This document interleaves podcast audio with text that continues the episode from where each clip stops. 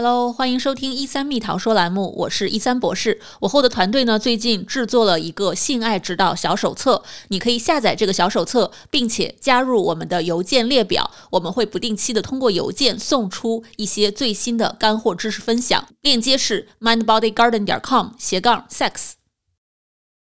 有男生朋友啊，给我来信说，问我说，哎，一三博士，那我卤多了会不会伤身体啊？我如果觉得我欲望很强烈，这是不是正常的？是不是有问题啊？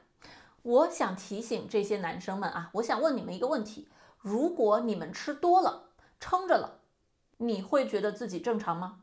如果你经常感觉到饿，你想经常的去吃东西，你会觉得自己是不是有病吗？其实饮食、吃饭和我们自慰、性，它都是我们身体自身的欲望，它们之间没有本质的不同。我们怎么去面对我们的饥饿，我们就应该怎么去面对我们身体的欲望。自慰到底有哪些好处呢？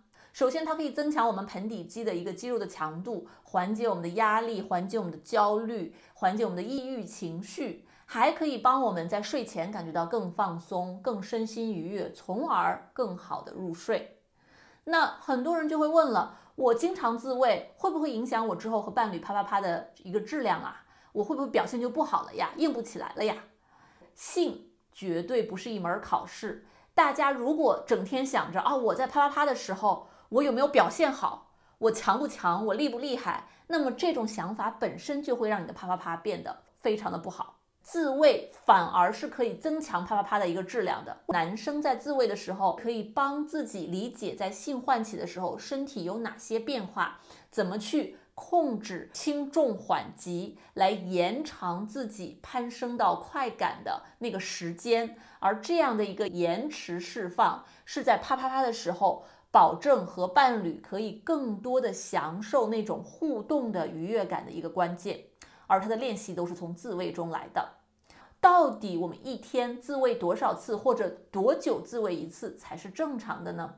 这个真的是因人而异。我知道有一些人一天三次、四次、五次，有的人一周一次、一个月一次，甚至一年才有几次。那这些都可以是正常而健康的。但这里要注意的就是，如果我们自慰太频繁或者太少，导致我们白天脑子里都在想这件事情，没有办法很好的工作学习，导致我们哦什么都干不了了，都快要失业了。那这个时候这是有问题的。我们如何科学的去自慰呢？三个不要做的：第一，不要用周围的沐浴乳啊、洗发精啊、香皂啊之类的，因为这些你擦上去自己撸的时候，它很容易就干掉，然后你就容易破皮儿，会很痛，容易伤到自己。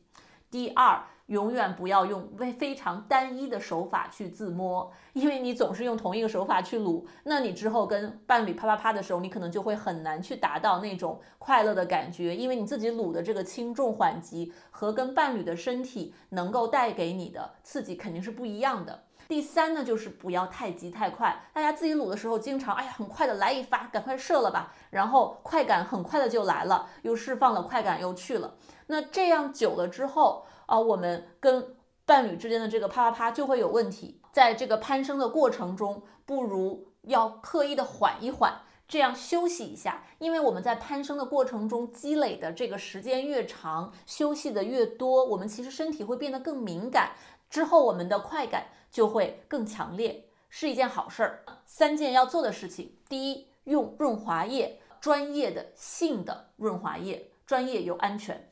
第二，换不同的手势和姿势来给自己撸啊，用一只手啊，两只手啊，两只手在不同的地方做不同的事情啊，或者不用手，只用身体的摩擦等等，这些很好的抚摸和探索都可以帮我们更多的了解自己的身体。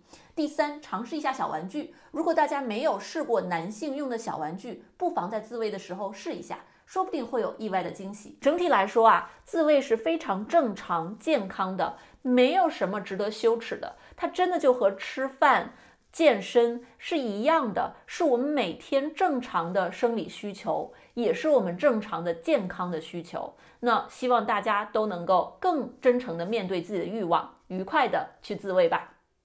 谢谢大家来收听我们的“一三蜜桃说”栏目，我是主持人一三博士。如果喜欢我们的节目，欢迎点赞、转发、收藏，也欢迎给我们来信提问您的问题，我们会做到节目里面匿名的回答您的问题。